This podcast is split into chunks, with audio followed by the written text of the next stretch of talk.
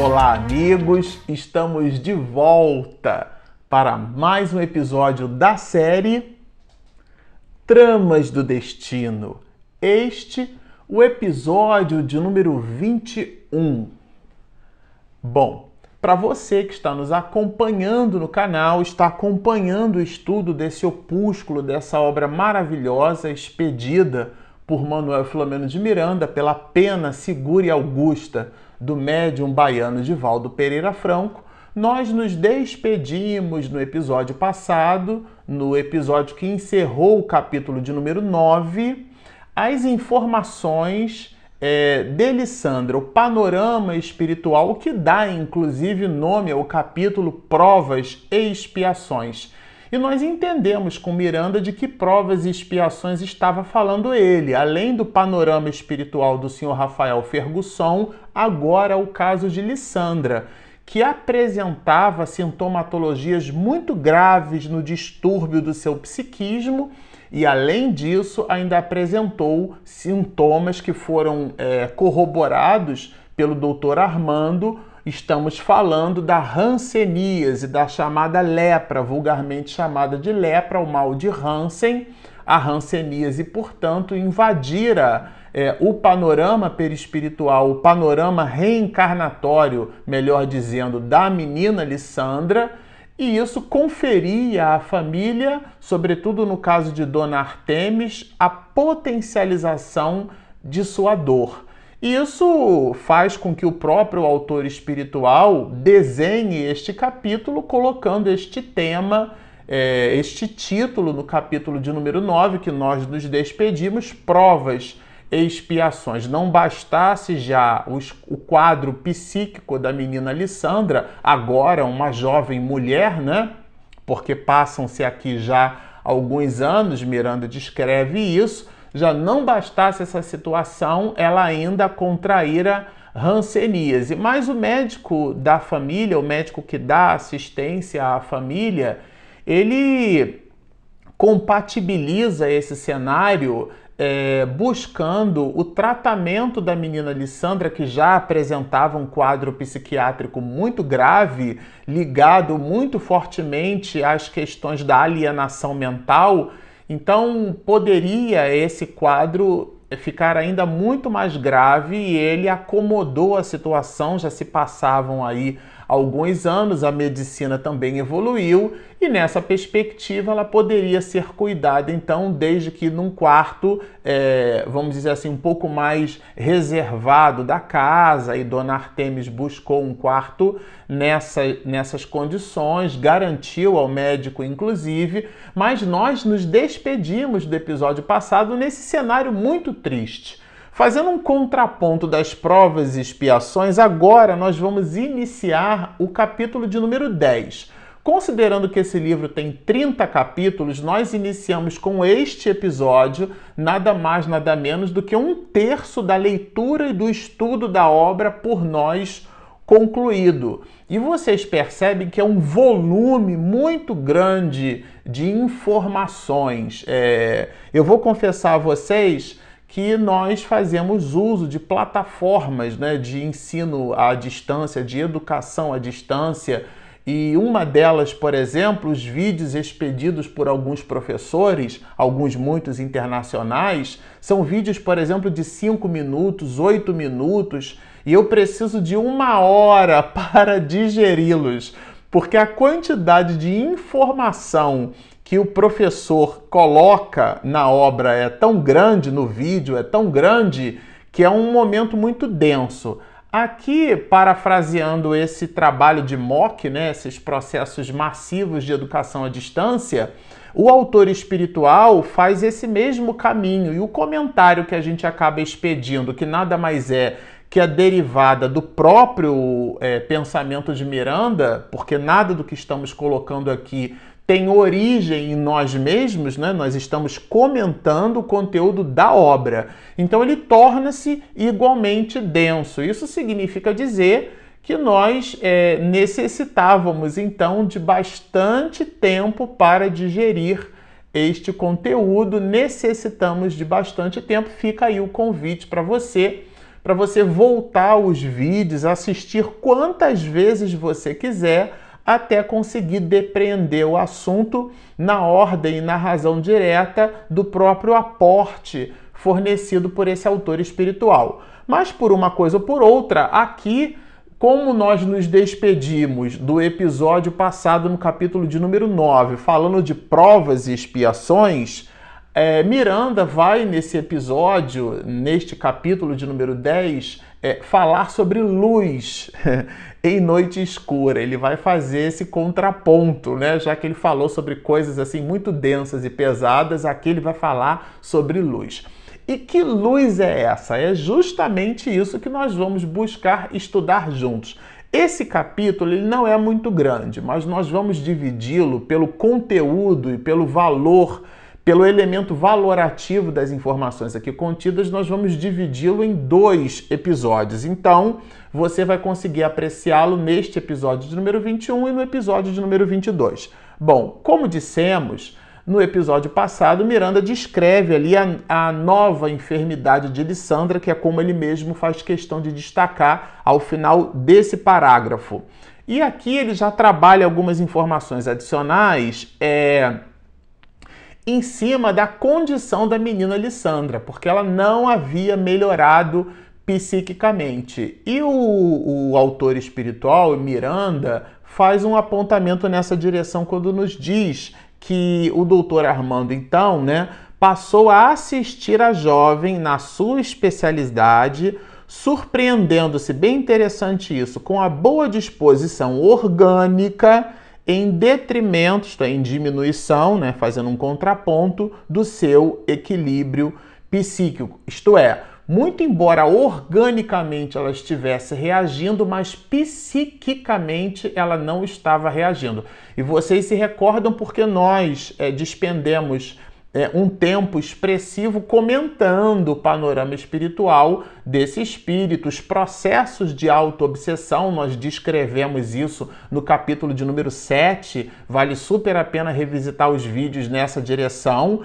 E, e, lá naquela oportunidade, Miranda dá para nós um panorama, e nós comentamos esse panorama, que era o da auto-obsessão, a condição que o espírito tem de se colocar numa posição de penúria, e ele produziu vários desdobramentos, sinalizando para nós, inclusive, a questão da culpa, do remorso. O espírito renasce, ele reencarna, imprimindo nas células é, a valoração no seu psiquismo de existências anteriores dentro de um movimento muito mais do que dolo, né? um movimento culposo. Ele reencarna com esse, com esse halo é, perspectivo. Isso confere ao espírito, potencializando esse mesmo halo num movimento ali, por exemplo, de introspecção potencializada, né, muito potencializada, vai conferir ao espírito o que? Esses processos de autoculpa, de autoflagelação interior. A pessoa não se autoflagela exatamente o corpo, ela, ela é, estabelece para si mesma uma posição de remorso. E esse remorso vai consumindo-a por dentro, ela vai se considerando a pior das criaturas, abre um campo psíquico para que plugs espirituais, e essa expressão o próprio Miranda vai usar no livro Nos Bastidores da Obsessão, que é o primeiro livro da obra, ele, os espíritos criam plugs e por esses plugs uma, uma, uma conexão é, vibratória em nível de perispírito se faz junto àquele, àquele espírito que está num processo de autoobsessão e a autoobsessão ela contribui, corrobora, potencializa os processos obsessivos. E esse é o panorama da menina Lissandra e esse panorama ele se mostra através dos problemas psiquiátricos, dos problemas mentais, da alienação que Lissandra vai apresentar. E, e esse processo todo tem ali como epicentro agora um benfeitor espiritual que é o próprio doutor Armando que busca cuidar da menina Lissandra e a dona Artemis fica muito agradecida porque de fato era uma dor muito grande. Além do problema psiquiátrico, a menina com hanseníase era realmente uma dificuldade muito grande. Agora, o próprio doutor. É o próprio médico da família aqui, o doutor Armando, buscou ter uma entrevista com o senhor Rafael Ferguson lá no hospital, porque ele estava ali, vamos dizer assim, igual o John Carter, né? Entre dois mundos. Ele tanto assistia à família Ferguson, como então trabalhava no hospital. E lá no hospital ele buscou um momento para ter uma entrevista com o senhor Rafael, que vocês vão lembrar é um homem é, ainda muito, é, muito belicoso, com comportamento de irascividade muito grande, com ódio contra tudo e contra todos. O panorama psíquico do senhor Rafael, além da própria condição dele como ranceniano, que é uma condição muito dura, muito difícil, sobretudo naquela época, porque as pessoas iam sendo mutiladas em vida né? Então, partes do corpo iam sendo decepadas, as cartilagens, a orelha caindo, o nariz. Então, vocês imaginam uma pessoa sem, por exemplo, sem a cartilagem do nariz, a expressão do rosto, né? O nariz tem toda uma função de compor a nossa identidade, o nosso traço visual, e ele vai simplesmente muito comprometido porque a pessoa perde a cartilagem, perde as orelhas e esse, e esse movimento, então, é, diário, cada dia que a pessoa acorda, ela se vê sem uma parte do corpo, as amputações, isso é muito dolorido. E no caso do senhor Rafael, era potencializado pelo seu sentimento íntimo em relação a esse tema. E o médico, então, como o próprio Miranda vai escrever, resolveu manter uma entrevista com o senhor Rafael, né? É o doutor Armando. Resolveu contar o quê? a situação da Lissandra. Mas que situação? Já que a Lissandra é a filha dele. Que situação? Somente o agravamento da alienação mental. Não buscou contar o senhor, o senhor, o doutor Armando para o senhor Rafael a situação é, de Lissandra no que diz respeito à ranceníase.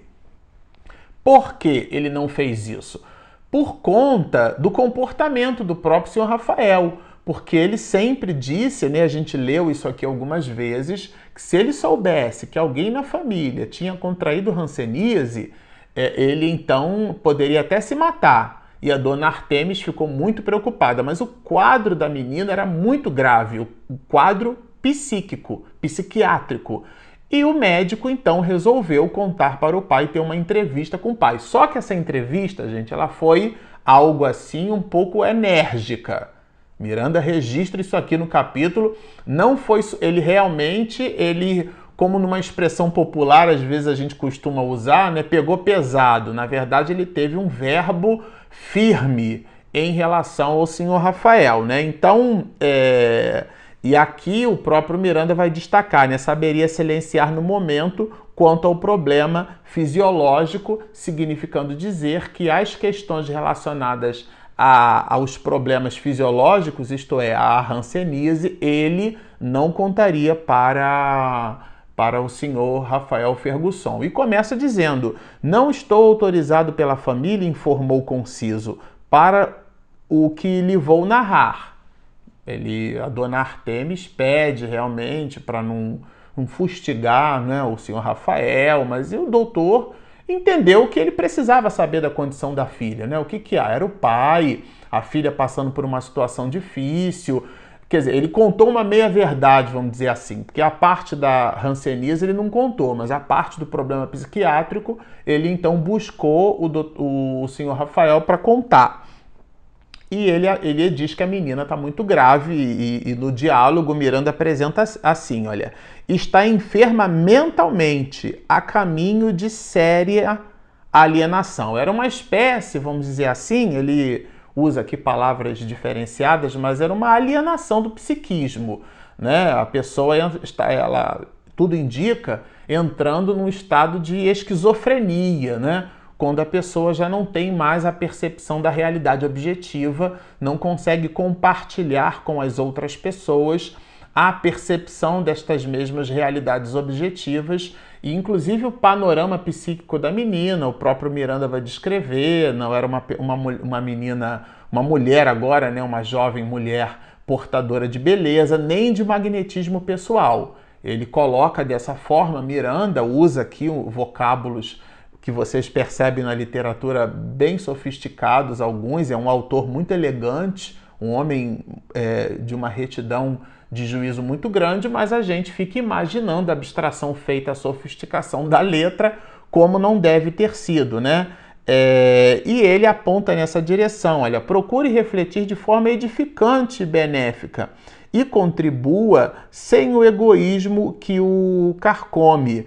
Porque ele apresenta a situação, mas o, o já dá um conselho em seguida. Olha, eu estou te dando essa informação da sua filha, mas olha o que, que você vai fazer com essa informação. Né? E, e isso daí é, não acuse a sua ranceníase de responsável pela distonia da filha, porque às vezes a gente faz esse processo de transferência. Os psicólogos exploram bastante isso, porque são abordagens do nosso traço de caráter. A gente faz esses mecanismos nós construímos esses mecanismos de projeção.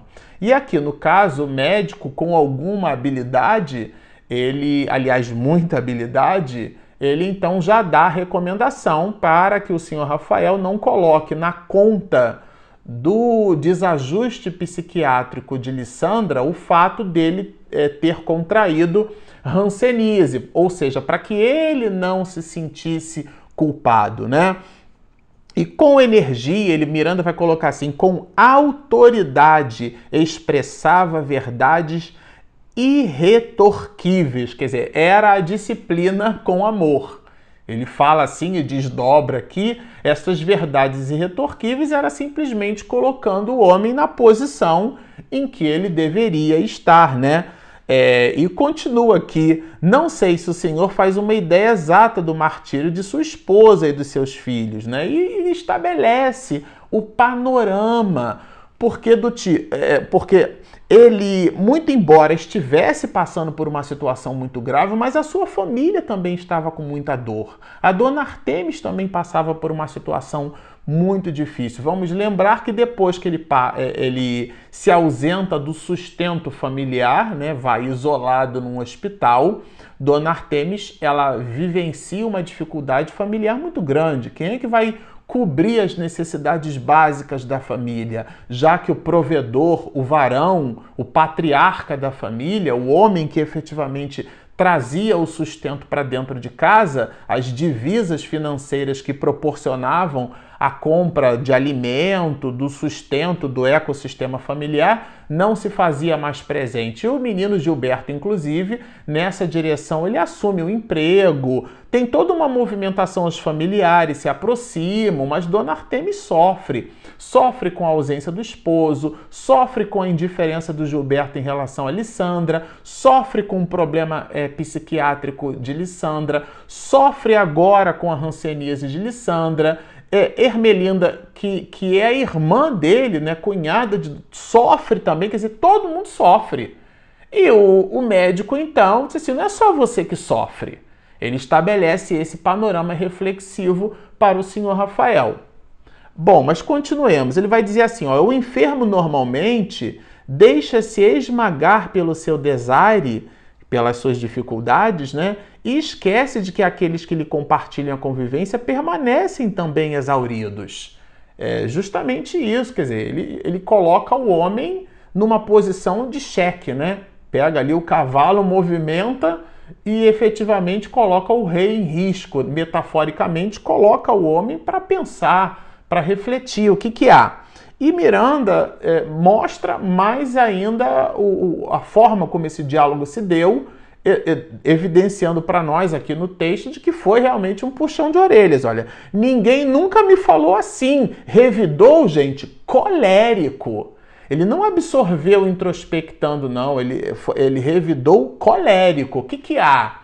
Ele escreveu Ninguém me falou assim, mas deve ter sido um diálogo muito duro. E o médico, nessa direção, acentuou: Pois é tempo de que alguém o faça. Aliás, isso é coisa que eu deveria ter feito antes, como responsável por esta instituição e pelo bem-estar de todos, e não apenas do Senhor. Então foi um diálogo realmente muito duro. Só que aqui, agora, a partir desse momento, a partir dessa chamada do médico que estava apoiando a família, Miranda vai destacar que há um momento ali então em que o homem cai em si, né? Ele ele lembra da imagem da filha, realmente passa pela memória a esposa, tudo isso, e ele realmente nesse panorama reflexivo, ele cai em si e Miranda produz a, a seguinte anotação nessa direção. Viu mentalmente a esposa debilitada pela sucessão dos infortúnios, a irmã, o filho, não sopitou as lágrimas. Então ele realmente começa a chorar. É aquele choro que lava a alma. Nós podemos imaginar alguma coisa nessa direção, porque a pessoa cai em si, né? ao ponto do próprio Miranda escrever assim, humilhando-se, olha, ante a presença da incorruptível mestra. E de que mestra ele está falando? Ele está falando da dor, colocou entre vírgulas. Inquiriu com voz embargada. Aí ele quer saber da filha numa outra perspectiva. É grave. E o médico então vai dizer que é grave e ele é, produz assim, nessa mesma direção, um diálogo muito franco, sem poupar, né? sem, sem enganar. Né? O choque com a minha doença a teria agravado? Pergunta ele. Você vê, já mudou a perspectiva, ele já começa a assumir que poderia existir a possibilidade, e o médico, inclusive, vai responder que, de certo modo, sim, Poderia, de alguma maneira. A menina tomou conhecimento que o pai se ausentara de casa, eles possuíam uma ligação muito forte um com o outro, ligação essa que nós exploramos de existências anteriores. Então, o médico não, não abordou nessa perspectiva, mas isso sim poderia acontecer. Então, a narração, diz ele aqui, repassada de sentimento, funcionava como proveitosa catarse. Olha a expressão que o Miranda usa, é bem sofisticada como um dreno psíquico. Que interessante isso, né? Um dreno psíquico. Então é como se ele tivesse é, expurgando, como se fosse um furúnculo mental, né? Porque a pessoa vai envolta do seu próprio psiquismo. Então ela cria uma psicosfera, um halo de anti-otimismo, um halo de, de raiva, um halo de ódio. E aqueles miasmas ficam gravitando em torno dela mesma, porque o, a densidade vibratória permeada pela mente é matéria. Numa densidade vibratória, numa perspectiva vibratória diferenciada. Vamos lembrar, do ponto de vista doutrinário, Deus, acima de todas as coisas, criou o que é material e o que é imaterial. Imaterial é o espírito, Deus acima de tudo, só sobra matéria. Então, o resultado do pensamento é a matéria. Logo, essa matéria, ela então envolve a criatura, no caso aqui do, do cenário do senhor Rafael Fergusson, e esse envolvimento cria uma espécie de bolha que ele, nesse instante, com esse diálogo, através da firmeza do médico, ele rompe num choro e abre as compotas da alma e visitando então uma abertura psíquica, o pensamento da espiritualidade maior se faz e a gente inclusive vai explorar isso. Né? Aquele homem de caráter difícil jamais expusera os seus problemas a quem quer que fosse. Ele era um homem duro, então, nesse momento, ele estava fazendo a sua catarse, ele estava se abrindo ali para aquele médico e isso estava criando uma modificação do cenário espiritual dele. E aí, o doutor Armando, como vai nos dizer aqui, né? Cessada a narrativa, né? O doutor Armando convocou a uma salutar mudança de atitude pediu para ele para mudar de comportamento mental, induzindo a transferência de paisagem mental, prometendo-lhe ajuda e amizade. É nesse momento que ele então sai quase que algo cambaleante, escuta uma voz que o chama, mas essa voz e tudo isso que aconteceu a partir desse diálogo entre o senhor Rafael Fergusson e o médico doutor Armando, médico amigo, nós estudaremos num próximo episódio. Bom, ao final de todos os nossos episódios, a gente sempre gosta de lembrar que este aqui é o nosso canal Espiritismo e Mediunidade. Então, se você ainda não se inscreveu, por favor, inscreva-se aqui do lado, tem a opção de inscrição, tem um sininho. A minha esposa Regina Mercadante, quando faz a edição caprichadíssima, como sempre, você recebe a notificação em primeira mão. E nós temos também o nosso aplicativo gratuito disponível na Google Play e na Apple Store. Então estão feitos os convites. Baixem o nosso app, inscrevam-se no nosso canal, sigam-nos e muita paz.